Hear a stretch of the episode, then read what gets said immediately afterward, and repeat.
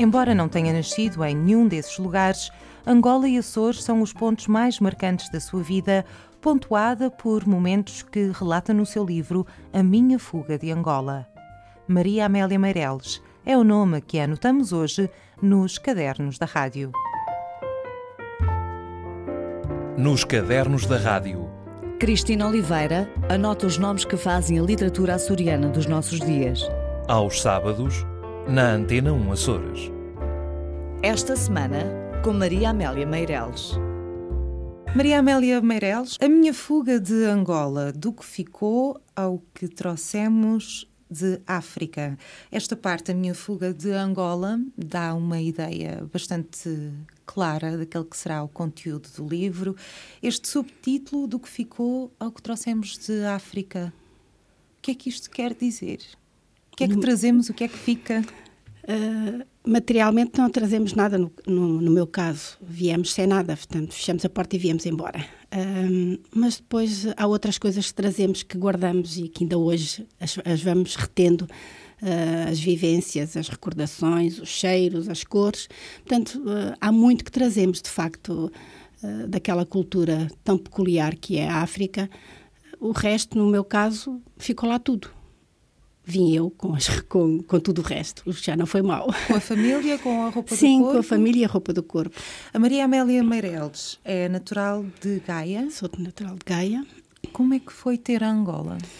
Uh, como todos os portugueses naquela altura, os tempos não eram fáceis. Estamos a falar de que altura, mais ou menos? Uh, 1950 e portanto 53 eu nasci, 50, mais 4, 57, mais ou menos. Nessa década de 50 houve muita gente que, que emigrou para a África, para Angola, neste caso.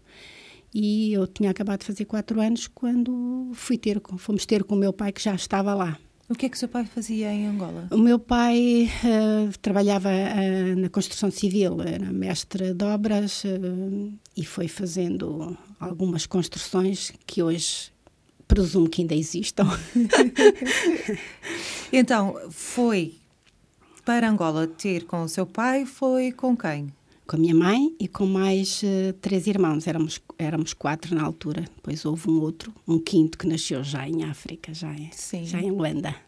Viveram mesmo em Luanda? Vivi muito, muitos anos em Luanda e os últimos três anos fui viver para Carmona, é uma cidade do norte do, de, de Angola, do Ige, onde conheci o meu marido e com quem casei, antes de me vir embora. E quanto tempo é que esteve casada? Uh, em Angola, em quero Angola, dizer. Portanto, eu faria um ano de casada em abril e fugimos em janeiro. No dia 3 de janeiro fugimos. Portanto, estaria a fazer quase, quase um ano de casada. Como é que foi a sua, a sua infância, a sua adolescência? Que tipo de escola é que frequentava? Tenho ideia que há escolas portuguesas, por exemplo. Sim, eu, estudei, não, eu, eu, estudei sempre no público e havia, hum, de facto, havia diferenças. Havia algumas escolas que eram só femininas, eu estudei também no Liceu Feminino, uh, Dona Leonor de Lencastre, mas também estudei depois, quando, quando mudei de casa, fui para a proximidade de um outro liceu que já era misto, que era o Liceu Salvador Correia. Portanto, aí já havia rapazes e raparigas no mesmo edifício a estudar. Mas era sempre uma, uma comunidade portuguesa mais ou menos fechada? Não, não. não. Nós éramos, nós estávamos lá, nós éramos de lá. Não. Eu vou dizer uma coisa que é capaz de, de ferir algumas pessoas uh, naquilo que elas pensam que são as verdades certas. Eu acho que não há verdades nenhumas. É a minha verdade, foi aquela com que eu cresci. Eu não vivi racismo. Eu tinha amigos mulatos, pretos, todas as cores, nós éramos tão. Eu não sabia o que era isso. Se quer que lhe diga, não, nunca soube lá o que era racismo. Não estou a dizer que lá não havia racismo. Atenção. Mas a Maria Amélia é que seria sujeita a não, racismo, porque nem, estaria em minoria, digamos não, assim. Não, não, não, não, nunca. O nunca empregado, não, nunca senti. O empregado que os meus pais tiveram longos anos era o meu irmão mais velho. Curiosamente, a relação que ele tinha connosco, nós éramos as meninas deles. com uma, uma capacidade de proteção enorme a, a, nós, portanto, nada podia acontecer às meninas dele. Não, eu não, eu não sou capaz de, de, de identificar momentos de. Talvez também pela educação, pela abertura dos meus pais à, à vida, ao mundo, não sei. Não, não e, portanto, vivi... também nunca se sentiu vítima não, não, de racismo? Nunca me senti vítima de racismo. Nunca. Nós convivíamos todos uns com os outros. Na minha turma havia, havia, havia pessoas de, de várias, várias cores, de várias eh, zonas. Não, não. Várias religiões também? Sim.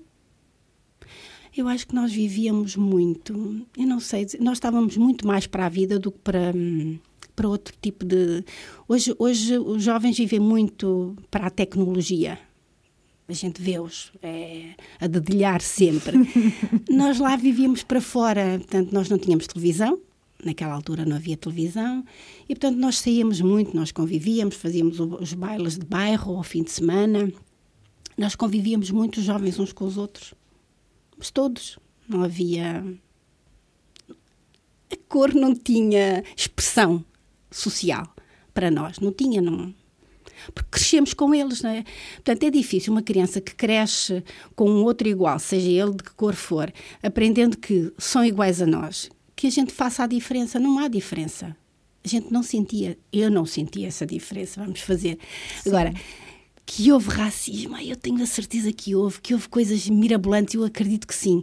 Sabe que eu só entendi, eu quando fugi de Angola, eu senti-me traída por eles, por quem era da minha família. Eles eram minha, o, o meu, eles eram minha vida, porque faziam parte de uma. Eu estive lá imensos anos, portanto, eles eram os meus, os meus companheiros de vida. E quando cheguei aqui aos Açores, uh, foi aqui que eu percebi a razão porque eles teriam feito aquilo que fizeram. Portanto, é como se eu sentisse escorraçada de uma terra que também era minha. Também era minha. E quando eu cá cheguei, havia uma série na televisão que se chamava Raízes, não sei se se lembra, que, foi, que, retratava a escravidão que, que havia na, na América, que houve naquela altura na América. Era uma, uma série muito interessante e nessa altura a, a violência que, que a série retratava com os escravos fez-me pensar, apesar de eu perceber que muitas vezes o mal dos nossos avós fazem eles, pagamos nós eu percebi que se calhar aquelas situações eventualmente teriam também acontecido, não foi só na América, foi noutros sítios onde havia escra os escravos, que se calhar eles tinham razões para fazer o que fizeram, históricas, que fizeram. mas que não me tocavam a mim, porque na altura em que eu lá estava, eu nunca, nunca vi isso. E, portanto, torna-se incompreensível para quem lá está e olhamos o outro como igual, Uh, não entendemos depois porque é que ele nos, nos faz ir embora, porque é que ele nos escorraça. Porque é que nos rejeita? Porque é que nos rejeita. Uh, mas nessa altura, nesse, nesse, nesse instante, eu percebi que haveria sim razões históricas, porque eu pensei, se tivessem feito isso aos meus antepassados, é evidente eu não sei se teria a mesma, a mesma atitude, uh, porque eu acho que nós devemos estar sempre acima. Portanto, não é porque o outro me faz mal que eu deva fazer a retribuir dessa mesma maneira. Eu devo ser acima, devo estar. Para poder criticar, eu só posso ser melhor, não posso ser igual ou pior. E, portanto, não sei se o faria, uh, não teria a atitude que eles tiveram. Mas isso é, uma, é um, são, são coisas que depois se misturam com a história, com a política, e, portanto, e depois leva as pessoas a, a tomarem determinadas decisões que hoje não sei se, se o se o povo teria a mesma atitude, não imagino, não sei. Mas pelo menos ganham uma, uma nova ah, perspectiva sim, sem dos dúvida. porquês. Sem dúvida. Dos eventuais porquês. E cresce-se muito nessa altura. Nestes momentos de, em que a gente pensa, balança com o viver ou não viver, cresce-se imenso, mas imenso mesmo. Sai-se mais forte. Quem não morre sai, sai, sai seguramente mais forte. O seu marido é de ascendência portuguesa, mas nasceu já em Angola. Já em Angola. Não conhecia outra terra? Não conhecia. Era, conhecia a terra dele. Sim. A terra dele era Angola, era, não é? Era Carmona, nasceu. Como terra é do que, café. Como é que se conheceram? O meu pai, como construtor civil, andava, de às vezes mudava de sítio, fazendo, fazendo, construindo os prédios que prédios de, que havia. E meu pai já estaria creio eu que há dois ou três anos nessa cidade, em Carmona, e a minha mãe resolveu que era hora de, de estarmos juntos, não, não fazia sentido estarmos, e então fomos até lá e ficamos lá. Quando é que perceberam que tinham de fugir? No dia 3 de janeiro, uh, nós acordamos com algum, algum bulício na, na, cidade. Havia qualquer coisa estranha, um movimento que não era normal. Fizemos, levantamos, e, e apercebemos que havia caminhões a chegar com essencialmente mulheres e crianças a, a, a, com portanto, normalmente a chorarem e a gritarem. E percebemos que havia alguma coisa. E, portanto, isto não é de um dia para o outro. Nós sabíamos que o MPLA estava a aproximar-se da cidade para tomar a cidade, porque o MPLA foi, ganha, foi querendo ganhar terreno. Portanto, quem estava na cidade onde eu vivia era a FNLA. E, portanto, o MPLA tentou uh, conquistar a cidade. E quando nós, quando nós acordamos, percebemos que alguma coisa não estava bem. Estamos a falar de que cidade, concretamente? Carmona. De Carmona ainda. Da zona norte. Manteve-se lá? Sim, eu estava lá e fiquei Sim. lá. Uhum. Houve, portanto, na altura já tinham saído, a grande parte das pessoas que queriam ir embora já tinham saído, porque houve a última coluna, houve uma última coluna uh, de, para, para as pessoas poderem sair uh, em direção a Luanda que na altura nós fizemos a mala para fazer e depois desfizemos a mala e voltamos a pôr tudo no mesmo sítio. Mas porquê? Porquê é que isso aconteceu?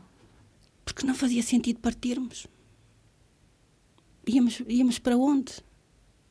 Não fazia sentido sair. Portanto, agora quando eh, está a falar no, no, plural, mas não está a falar só de si do seu marido, está não, a falar também dos seus pais. Do meu, uh, do meu pai. Minha mãe tinha, quando a guerra começou, a minha mãe foi ao Brasil. Tínhamos imensa, temos imensa, temos muita gente familiar no Brasil e fomos, e a minha mãe foi ao Brasil ver como é que era, portanto, como é que, que hipótese é que haveria se, se a guerra piorasse para irmos. E na altura a guerra piorou, naturalmente, e a minha mãe ficou impedida de regressar a Angola. E, portanto, ficamos sem poder, ela sem poder voltar para junto de nós e nós sem podermos ir para, para lado nenhum. E, e, a solução foi ficarmos lá, porque aquilo era de facto a nossa terra, ninguém fazia intenções de sair. E o seu pai não queria sair? Não, meu pai não queria sair. Aliás, foi, ele deixou-nos ir à frente. Nós arranjamos, portanto, naquele dia, nós fomos ter com o meu pai, vimos o estabelecimento comercial que ele tinha fechado, achamos estranho. Fomos ter a minha casa, a minha casa de solteira, e o meu pai estava lá. Achamos estranho e, portanto, percebemos o que é que estava a passar meu pai deixou-nos arranjar, portanto, é gritaria para um lado, a, testar os carros de, com gasolina para fugirmos, uh, esconder o dinheiro, eu digo aí no livro, escondermos o dinheiro, uh, onde é que havíamos de esconder o pouco dinheiro que tínhamos levantado dos bancos, porque depois aquilo, os bancos de, começaram a deixar de nos levantar, deixar de levantar dinheiro, e, e o meu pai, quando nós estamos a arrancar, a, a formar a fila para arrancar, uh, diz que não vai. E eu digo-lhe, pai, não vai, também não vou. Mas ele combinou connosco então e cumpriu, felizmente. Nós íamos só até uma, uma vila, Songo, a 30, que ficava a 30 quilómetros. Nós vamos até lá, vocês esperam. Se as coisas piorarem, eu vou, com, eu vou ter convosco, senão regressamos. E foi essa a ideia. Saímos sem nada a ver o que é que ia dar. E não passou muito tempo e o meu pai, de facto, apareceu a dizer que já estava, como ele disse, a expressão foi: já está a cair castanha. Já está a cair castanha. Castanha, portanto já estavam os morteiros a, a cair, as bombas do, dos morteiros a cair na cidade. Mas ele usava uma outra, uma outra expressão que tinha a ver com, com o sangue? Não, sairia... era ele, quando o meu marido chegava, ó oh, seu Lima, uh, olha, uh, já, já tomaram a vila, aquela, a vila tal, já estão lá, já fizeram isto, já fizeram aquilo ele dizia, Fernando, o sangue não chegou à cozinha, quando chegar a gente, a gente salta para a cadeira. de facto, não passava pela cabeça do Que as coisas pai. chegassem a esse ponto? Não, eh, eu acho que a única que acreditava que isso chegava a esse ponto era eu, por isso é que eu já não dormia. Mas eles acho que não, que acreditaram sempre que aquilo que se passou no, connosco, a nossa fuga, o termos que fugir para, para, para a fronteira ou ficarmos separados uns dos outros. Eu andei naqueles 18 dias da fronteira sem saber se o meu pai era vivo, se era morto, porque nos desencontramos. Aquilo tinha, eu tinha, tinha sido já matéria de, de, de pesadelos, porque eu acordava com esses pesadelos e dizia muitas vezes: Nós vamos ficar separados uns dos outros sem saber onde estamos uns dos outros. E foi praticamente o que aconteceu. 18 dias na fronteira com o Zaire, como é que foi isso? Uh, onde é que se dorme? Dorme-se no carro, uh, come-se, uh, cozinha-se com a fogueira uh, na lata de leite nido, é, faz-se lá o arroz, trinca, e come-se a, a, sardinha enlatada que a Cruz Vermelha Internacional, entretanto, soube que nós estávamos lá, cerca de 300 refugiados, e ia lá um, dar-nos o, o, arroz trinca e, o, e os enlatados. Estamos, uh, estou aqui a, a pedir-lhe todos estes exercícios de memória que, que, teve de os fazer, com certeza, quando escreveu o livro. Estou-lhe a pedir que os faça novamente agora para conversarmos sobre o livro, mas hoje em dia ouvimos as notícias, uh, ouvimos falar tanto de refugiados. Uhum. Pensa mais nessa época, quando ouve as notícias, aquilo por que passou, identifica-se de uma forma revivo diferente? mais. Não de uma forma diferente, eu revivo mais, sou capaz de imaginar o que eles estão a passar. Uh, não é.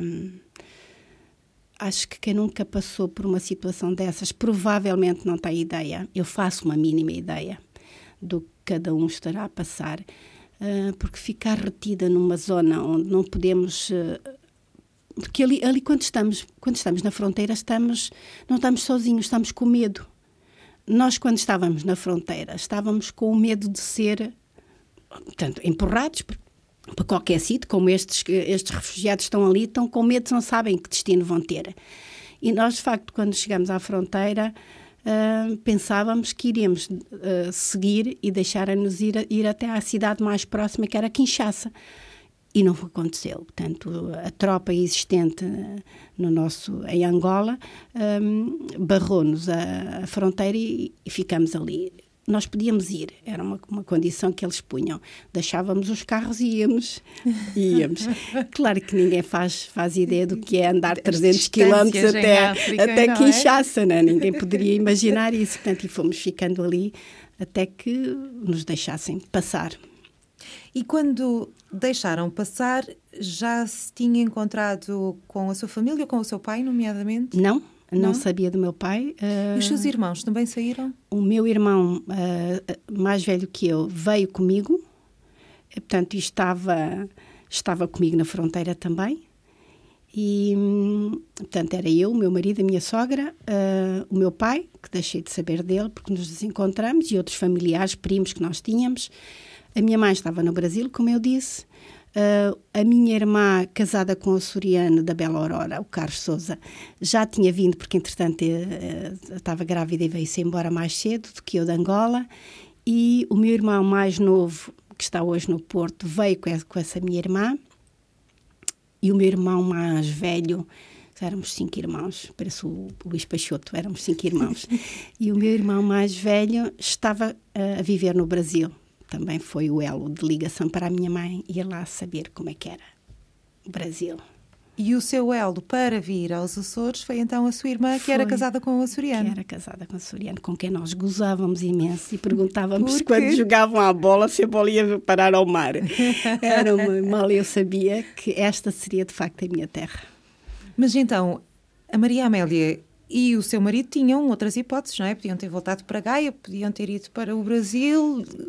O que é que pesou mais para que a decisão fosse os Açores? Trabalho. O, trabalho. Faz, o que faz as pessoas viverem. Portanto, na altura também não era fácil arranjar emprego uh, em Portugal continental. Um, para o Brasil também não havia, não tínhamos dinheiro, nós trouxemos o dinheiro, eu trouxe o dinheiro escondido numa caixa de potalco e no, no ventre de uma boneca, Sim. que ainda hoje está lá comigo. tenho em casa. Mas uh, o dinheiro não servia quando chegamos ali ao aeroporto. Deram-nos, trocaram-nos cinco contos, cinco contos a cada um. Pronto. E foi com esse dinheiro que nós ficamos. E, portanto, nós não tínhamos dinheiro para ir ter com a minha mãe, por exemplo. O Estado não pagava viagens para nós irmos emigrar para onde quiséssemos. Portanto, a minha sogra era da guarda e tentamos, fomos eh, alojados em Manteigas, passado um mês, nós tínhamos acabado de casar, nós tínhamos tudo. Desculpe, quando diz que foram alojados, foram... Quando chegávamos ao aeroporto, perguntávamos, diziam-nos assim, há lugar em tal sítio, em tal sítio, em tal sítio. Uhum. Tem alguma preferência? Portanto, das organizações que estavam sim, a dar sim, sim, apoio. apoio aos refugiados. E na altura, uh, eu não conhecia minimamente, quer dizer, não conhecia, eu não conhecia Portugal também. Quem sabe não vinha de, de uhum. também não Com conhece. Anos, claro. Não é? E, portanto, na altura, quando disseram havia possibilidades no Algarve, eu sei que era numa uma cidade qualquer do Algarve, e em Manteigas. Claro que a minha sogra, que era da zona, da Guarda, conhecia perfeitamente Manteigas, e então disse-nos: vamos para Manteigas, que é perto, de, é perto de, dos familiares que nós tínhamos lá na Guarda, que a família do meu marido era daquela zona. E foi assim que fui parar a Manteigas. Frio, Era horrível, horrível. então, para quem vinha da África, é verdade. com aquele frio todo. Então, depois, decidiram, vamos para os Açores? Não, andámos à procura de emprego, não conseguimos. O que é que E fazia em África? Dava aulas. Dava aulas. Eh, e o meu marido era desenhador de construção civil. E, portanto, como não conseguíamos emprego, hum, escrevemos à minha irmã, ao meu cunhado, a saber se aqui haveria alguma possibilidade. E, de facto, o meu cunhado disse, opá, venham, pode ser que sim, que se arranje. Entretanto, tinha nascido uma sobrinha, minha primeira sobrinha, e eles queriam que nós fôssemos os padrinhos. Então, juntamos o útil ao agradável. E no dia 8 de Abril, cá estávamos nós. Portanto, vieram apadrinhar a criança, a E criança e, ver, perceber e ver. como é que funcionaria. Chegámos numa quinta, numa segunda-feira o Fernando estava a trabalhar, ao dia. Portanto, se tinha trabalho ganhava, se não tinha trabalho não ganhava. E pronto, era a nossa terra. Era aqui que a gente tinha... Foi aqui que nós tivemos trabalho, foi aqui que fizemos disto a nossa terra. E a Maria Amélia conseguiu também trabalhar, Mais tarde. mais tarde. Mais tarde, sim. Ainda a dar Comecei aulas? a dar aulas na Roberto Ivans, dei lá aulas um ano. Depois fui colocada três anos na Ribeira Grande e depois resolvi tirar o curso de enfermagem e pronto. E o E é resto. a enfermeira? vida. Sou, sou enfermeira, mas agora já estou reformada. Sou enfermeira, fui professora de enfermagem. Foi assim que a vida foi-se fazendo. Tenho dois coriscos, portanto, é o que eu digo que é o meu salvo-conduto, ninguém me pode mandar embora, que eu já tenho, para além de, de ter feito disto a minha terra, já tenho dois filhos açorianos, dois coriscos. Eu estou aqui a ler uma, uma frase que li eh, da, da Patrícia Carreiro, que escreveu sobre si e, diz que a Maria Amélia é angolana de raízes, açoriana de paixão. Eu estou a ver que isto é mesmo verdade. É angolana de, de raiz porque, hum, porque a minha vida foi lá. Foi lá que eu. Os primeiros anos das nossas vidas marcam-nos, indelevam. Não há, não há dúvida nenhuma. E sou açoriana porque me sinto mesmo açoriana. Esta é a minha terra. Hum, adotiva, tudo bem, o que quiserem, mas eh, eu às vezes brinco e costumo dizer: eu sou mais açoriana que muitos açorianos. Há açorianos que são açorianos porque nasceram cá. eu não decidi ser açoriana. É de facto. Sabe que nas outras terras, em Manteiga, havia uma coisa que me faltava e que esta me deu logo: o mar. Eu vivia à beira-mar em Luanda Sim. toda a minha vida foi feita no mar. E, portanto, era, é muito difícil. Quem se, quem se habitua ao marulhar das ondas, quem se habitua a este sentir água, é difícil a sermos felizes noutros sítios. E quando eu, quando, eu vim, quando eu vim para cá, eu percebi que era aqui o meu sítio. Há pouco disse-me também que a África era, era também a sua ilha. Há aqui um, um paralelismo grande entre, eu não vou dizer entre Angola e os Açores, mas entre um, um continente como o continente africano e, e as ilhas. Tem a ver com essa, com essa relação com o mar, com essa relação especial que sentimos com a terra. Eu acho que esse foi talvez o elo de ligação, hum, porque é preciso aprender a ser açoriano. E é neste segundo livro que eu vou lançar, espero que era para ser agora antes do Natal, mas já não vai ser. hum, é nesse segundo livro que eu conto o que foi hum, o chegar cá de, uma, de um continente tão diferente e, e, e integrar-me nesta, nesta comunidade. E, portanto, há coisas que eu acho. não há nada na minha vida que eu me arrependa de, de ter vivido, porque todas elas tiveram coisas boas. Nada, até o pior que me aconteceu, teve sempre coisas boas.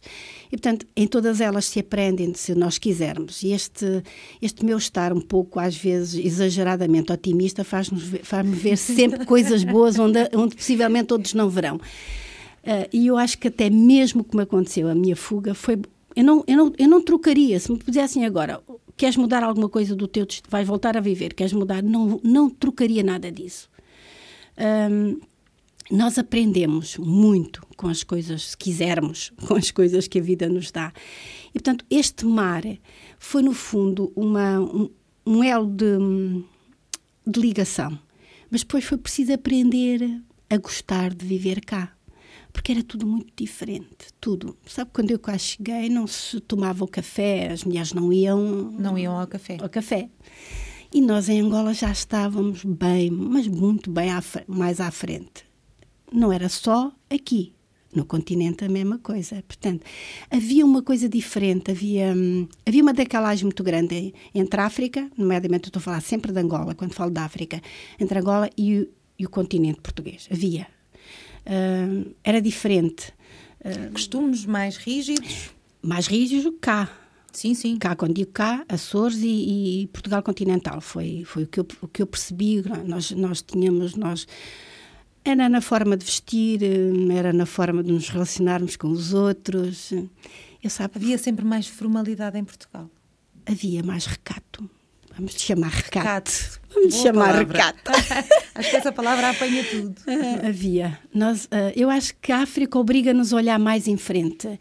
Sabe que a, a, a, zona de Portugal continental que eu gosto mais, que eu me sinto mais, um, onde eu sinto, uh, não é, onde eu, onde eu consigo perceber, eh, imaginar-me de novo em África é o Alentejo. No Alentejo a gente olha e não vê nada, senão, hum. senão um mundo à frente. E em África tudo é grande, tudo é grande. Nós íamos, eu quando cá cheguei, vou contar uma coisa giríssima, que quando cá cheguei, eh, uma das coisas que a gente começa a aprender a conhecer a terra onde está. E uma vez perguntei eh, se, se era longe o Nordeste, quis saber que era a outra ponta da ilha. E disseram, ah, é muito longe. De facto, naquela altura era longe. Era, era longe. E quando eu perguntei, então, mas longe quanto? E, e a pessoa diz-me assim, são 60 quilómetros. Naquele, naquele mesmo momento eu disse assim, eu não posso perguntar se é longe, se é perto. Eu tenho os conceitos são demasiado diferentes. Completamente diferente. Eu vivi em Carmona, nos últimos anos que eu vivi em Angola foi em Carmona, que distava 300 quilómetros de Luanda, onde nós íamos fazer compras de fim de semana, íamos e vinhamos. Eu ia tomar o café a uma vila que. Vamos tomar a bica. Íamos a uma vila que era, uh, distava 15, 15 quilómetros, 15 para lá, 15 para cá. É, tenho muita dificuldade em, em, em, perceber o longe e perto, o vosso uhum. longe e perto, porque o meu longe e perto é, é, é muito diferente. E, portanto, há conceitos que a gente nem sempre consegue. Eu não consegui alterar este. Para mim, longe. Longe são mil quilómetros, isso é que é longe. 50 quilómetros, 60 quilómetros, 100 quilómetros não é longe. Eu não consigo perceber como longe. Isso tem a ver com as vivências. A África é um mundo aberto. Não voltou a Angola? Não voltei. Pensa voltar? Não voltarei. Não. Não. Não, porque hum, Luanda deixou de ser a minha Luanda, a minha terra. Eu que, se eu tenho que escolher uma cidade onde fui criada, é Luanda. E Luanda hoje não é a minha Luanda. Não tem nada a ver. E, portanto, eu quero guardar as, as minhas. Já me basta quando às vezes vejo imagens que eu não quero ver uhum. uh, da, minha, da minha cidade. Portanto, eu quero guardar aquelas imagens que eu tenho. E já não é a primeira vez que as pessoas me dizem que vão lá e é, é constrangedor o, o que percebem não reconhecer as ruas onde a gente morou, perceber um, uma diferença tão grande, porque aquela cidade não estava preparada para receber tantos milhões, porque é milhões, de, de pessoas que afluíram à cidade fugindo de, das zonas rurais. Portanto, concentrou-se uma população enorme ali, naquela cidade que não estava preparada para receber e, portanto, como é natural, tem os devidos efeitos. Luanda já não é a minha Luanda. Portanto, eu não sei se quereria vê-la. É como que nós apaixonarmos por alguém e estarmos afastados e encontrá-lo. Não. Decididamente não, não, voltes ao lugar onde foste feliz, é mais Sim. ou menos isso? Já me bastou ter lá um filho quase seis anos, que quando ele hum. me disse, mãe, vou, vou trabalhar para Angola, para Luanda, eu devo ter ficado sem pinga de sangue, que ele disse, mãe, tu estás bem? Disse, estou, filha. É que em frações de segundo a gente revive tudo. Mas felizmente correu tudo bem. E ele dizia de facto que era um caos. Só quando ele foi em serviço na, para Sada Bandeira e percorreu o litoral, Benguela, Lubito, ele ligou ao pai e disse: Pai, só agora eu percebo porque é que tu gostas tanto da tua terra. Sim. porque Luanda, de facto. Luanda é diferente, não é? diferente. é? Luanda e, e, o resto do, do país mas não sentiu sequer nessa, nessa altura, quando o seu filho esteve lá, a tentação não, de voltar? Não, não, de todo. Não. Maria Amélia, vamos uh, falar então um bocadinho sobre esse novo projeto que tem em mãos. Que tem em mãos, não, porque pela sua parte já está praticamente Sim. pronto. É novamente um romance. Uhum. E fala de quê, concretamente? Há bocadinho já deu assim um. Pois fala de, de como foi chegar cá e fazer todo o exercício para nos integrarmos. Uh, não foi fácil para nós que chegamos, como também não foi fácil para quem nos recebeu. Portanto, nós, quando chegávamos, também éramos uma ameaça às hipóteses de empregos dos outros, como é lógico, isso, isso era, era, era previsível. E, portanto, foi, fomos mastigando, fomos, fomos, nos, fomos nos enamorando uns aos outros. E, portanto, é, no fundo, este este período de, de aceitação, de, de aculturação que, que eu relato no livro. Vou, o livro tem mais ou menos cerca de porque eu acho que é interessante é isso, cerca de 200 expressões uh, que, eu, que eu tive que aprender. Expressões miquelenses. Uh, miquelenses, uh, tal, da, da, mesma maneira que se calhar outras pessoas tiveram também que aprender outras, outras, outros termos, outros... Lembra-se de qual é que estranham mais? Havia imenso. Um, mas há, há, episódios giros que eu conto lá no livro, verídicos, portanto, uh, é romanceado de facto, porque tive que fazer crescer algumas, algumas, um, algumas personagens para depois relatar. Falo das, das belezas principais, da, da, das festas principais daqui de, de São Miguel, um, mas há, por exemplo, fomos, já morava nas capelas e fomos a, lá abaixo ao Rocio.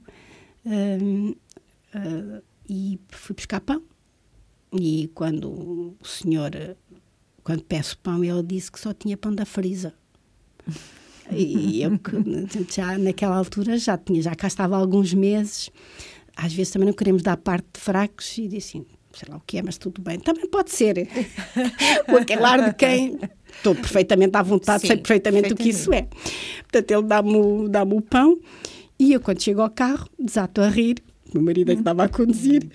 E ele estranha, disse vou, vou ver o que é que comprei. Foi quando eu percebi que tinha comprado pão congelado, pão naturalmente. Congelado, claro. Portanto, são estes pequenos. Uh, era a, a, das coisas que mais me marcou foi, por exemplo, nós quando viemos, uh, e, esse, esse, e o livro é um tributo um, ao pai Miguel e ao, à mãe Gilda, uh, que é os, são, os, não, são os pais do, do Carlos Souza, que nós era assim uhum. que os tratámos, que, que, nos acolheram lá em casa, porque a casa onde o meu, irmão, o meu cunhado vivia estava a ser pintada e nós não podíamos ir para lá. Um, e nós, quando víamos, quando passeávamos e víamos alguma coisa em, bonita, com pinta, como eu dizia, e nós, eu comentava, Fernando, já viste, tem pinta, não tem? Era, era assim. E eu percebi algum constrangimento do pai, do pai Miguel. Eu achava aquilo estranho, mas pronto, não gostou. Eu acho que tem pinta e ele acha que não tem, né?